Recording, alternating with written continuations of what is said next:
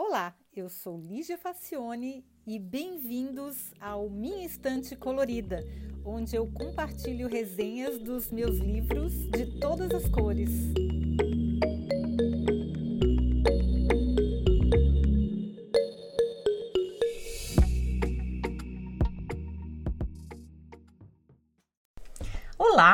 Olha, eu nem me lembro mais como é que eu cheguei nesse livro. Deve ter sido alguma newsletter que eu assinei, mas muito bom. Eu comprei no pré-lançamento em 2015, já faz muito tempo. E depois recebi uma edição da própria autora, autografada, muito bacana essa edição que eu tenho. Depois, no ano seguinte, ele foi lançado é, por uma editora e mudou o título. Então, o título original é The Type Taster: How Fonts Influence You, da Sarah Hindman. E agora ele foi lançado novamente, mas aí por uma editora, uma edição mais profissional, é, uma edição revisada, que se chama Why Fonts Matter. Então, por que, que as fontes importam, né? E é sobre isso que a gente vai falar agora. O título original de Type Taster, How Fonts Influence You, é, a Sara fala sobre os gostos que a gente tem é, a respeito de tipografia, tipo de letras, e como é que as fontes influenciam a mensagem que elas estão comunicando, que é uma coisa bem importante. Bom, o começo é o básico de qualquer livro de tipografia. Mesmo que você não seja designer, nem seja da área, é, tipografia é, uma, é um tema interessante porque é curioso. Ele a tipografia tem impacto na maneira como a gente recebe a mensagem. Então, mesmo que você não tenha, não seja designer ou não, não tenha interesse na parte gráfica, eu penso que é uma curiosidade bem interessante.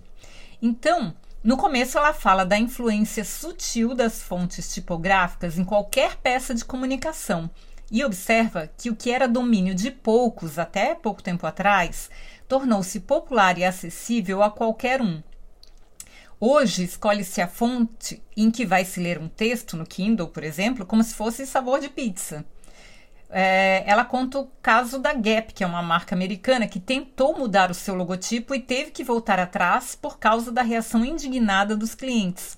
Ela não citou a IKEA, mas o caso da IKEA foi bem análogo. A IKEA tentou mudar a fonte tipográfica e foi os clientes ficaram revoltados. Nem os nem os managers lá da, da marca sabiam que as pessoas se importavam tanto com a fonte tipográfica da, da IKEA. Bom, um pouquinho de história também está lá. A primeira fonte, que, que se chamava Engravers Old English, de 1450, que era com aquelas letras góticas usadas por Gutenberg para imprimir a primeira Bíblia a invenção de outras fontes mais legíveis e principalmente a revolução provocada pela invenção do itálico, que é quando a, a, a letra é meio deitadinha, que diminuiu consideravelmente o tamanho e o peso dos livros, aumentando a sua portabilidade. A Sara nos conta que os tipos, assim como as cores, sons, texturas, sabores e cheiros, provocam emoções e alteram a mensagem comunicada. Eles carregam mensagens subliminares, justamente porque a maioria de nós não presta atenção neles. As fontes fazem o papel do nosso tom de voz quando falamos. A palavra toda escrita em caixa alta, ou seja, só em maiúsculas, ela simula gritos. Fontes gordinhas equivalem a vozes graves, assim como as bem magrinhas, vozes mais sutis. Elas representam os sons mais agudos. As curvas e elementos dão musicalidade ao discurso, além da assertividade, seriedade, enfim, uma série de características que afetam o resultado final da nossa percepção. Você imaginava que as letrinhas tinham tanta importância? Sim, elas são muito importantes, o formato das letras, né? Um exemplo bem comum é o de fazer com que um alimento industrializado pareça ser feito artesanalmente ao inserir algumas falhas propositais na fonte tipográfica, como se fosse carimbada ou aplicada com estêncil, a mensagem é comunicada sem que o fabricante corra o risco de ser acusado de propaganda enganosa. Nossa, é muito do mal, né, gente? É usar o poder da comunicação. Fica ligado.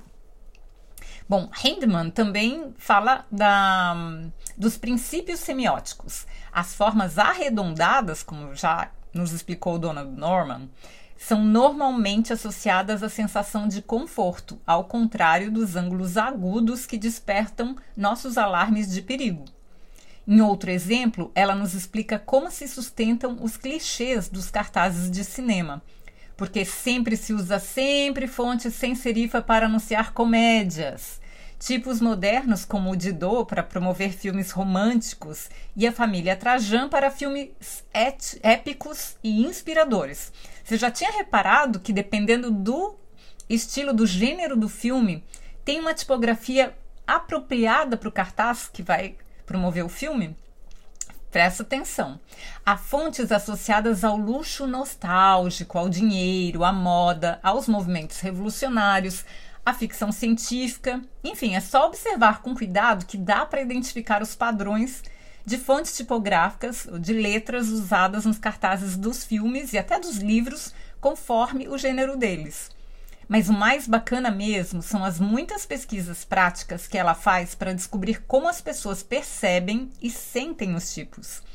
Tem uma em que ela pede para o povo adivinhar quais são os produtos mais caros e mais baratos só pela fonte usada no rótulo e qual a profissão de alguém só com base nas fontes tipográficas usadas no seu cartão de visitas. E ela produz vários com as mesmas informações, mudando apenas a fonte. Aliás, esse capítulo sobre relação entre as fontes e as profissões já vale o livro inteiro. É claro que se pode fugir dos clichês, mas há que se ter em mente que a mensagem terá um pouco mais de dificuldade de ser apreendida pela maior parte das pessoas.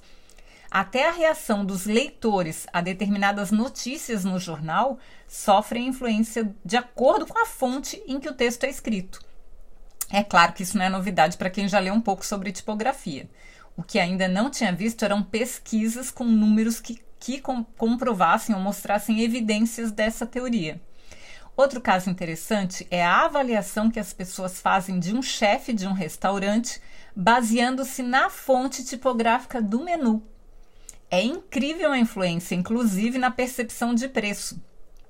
Há pegadinhas onde se faz uma pergunta capciosa, por exemplo, assim, quantos animais de cada espécie Moisés levou para a arca? Aí, o trabalho do pesquisador David Lewis mostra que se a fonte é fácil de ler, 80% das pessoas erra e responde um par. Quando a fonte exige um pouco mais de concentração na leitura, este número cai para 50%. Metade consegue se dar conta que o sujeito da arca é o Noé e não o Moisés.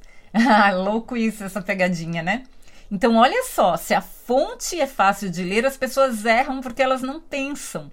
Se a fonte é um pouco mais difícil, elas vão ter que se concentrar mais na leitura e erram menos nesse tipo de pegadinha, né? Olha, eu achei muito divertido isso aqui. As fontes também influenciam o humor das pessoas e fazem com que elas consigam voltar no tempo.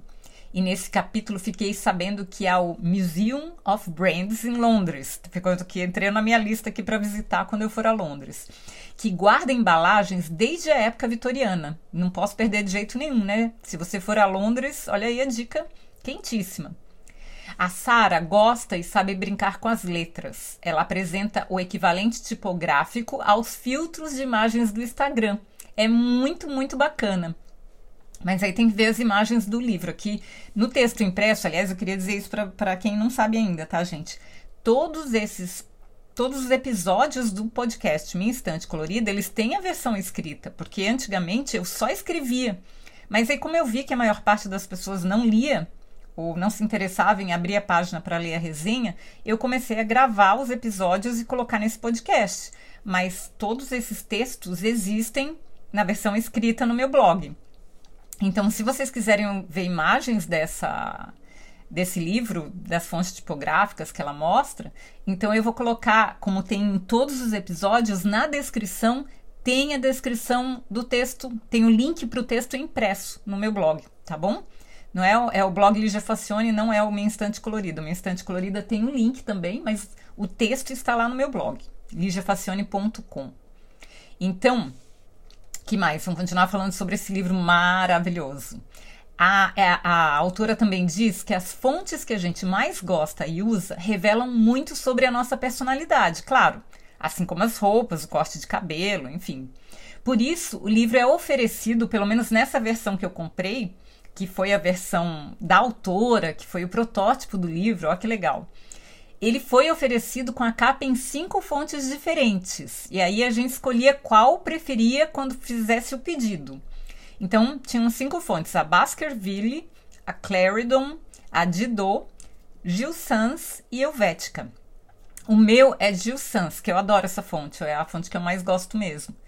E aí, ela, quando a gente, quando chega o livro, quando chegou, né? É, agora não tem mais essa opção, porque agora é uma editora que está imprimindo. Eu acho que ela, ela colocou as, todas as capas na mesma fonte. Mas, enfim, o que acontece? O resumo de quem é que gosta de Gil Sans, como é que é o perfil da pessoa. Eu sou uma tradicionalista que gosta de pensar que é moderna. Olha que fake, gente. Eu sou muito fake. Vocês pensam que eu sou moderna, mas não sou, não. Eu sou bem tradicional. que horror. não, não tenho nada contra tradicionais. Tenho até amigos que são. não. Mas enfim. Eu sou. Eu não gosto da palavra tradicionalista. Eu prefiro clássica. Eu sou uma clássica que gosta de pensar que é moderna. Pois bem. Então, o texto é bem maior, não vou reproduzir aqui, porque senão parece horóscopo, né? Ele acerta umas coisas e erra outras, porque, claro, esse, esse tipo de interpretação é bem subjetiva, mas eu achei divertida essa brincadeira. E o livro realmente é diversão até o fim. Ele veio com um óculos 3D para o estudo da percepção das fontes e propõe uma série de atividades. É um livro ótimo para professores e até fotos de balas e biscoitos que traduzem a personalidade de cada fonte com receitas e tudo. Eu achei muito, muito bacana esse livro. Imagina, a versão atualizada tem, deve ter muito mais coisas ainda. Então, é, eu recomendo demais a leitura, seja você designer ou não, porque é diversão garantida. E como eu falei, agora esse livro mudou de nome e agora ele se chama Why Fonts Matter é, por que fontes importam, mas é da mesma autora, é o mesmo conteúdo, só que ele é revisado, ela colocou mais coisas. Eu não via a versão atual, eu só tenho a versão original que foi impressa pela própria autora, porque eu comprei num tipo um crowdfunding e tem um clique para comprar. Não tem em português ainda, tá? Eu nem sei se vai ter, porque tem muitos livros muito bacanas não tem em português mas eu acho que vale muito a pena esse livro porque é muito, a gente aprende muita coisa e a gente se dá conta de quão importante é a gente escolher as fontes tipográficas corretas para as mensagens que a gente quer comunicar. Tá bom? Então eu espero que vocês tenham gostado. Sempre lembrando que lá no minhainstantecolorida.com tem todos os episódios. Você pode fazer comentários, críticas, sugestões e também comprar o livro na Amazon do Brasil. Tá bom? Então, espero que vocês tenham gostado e até o próximo episódio. Tchau!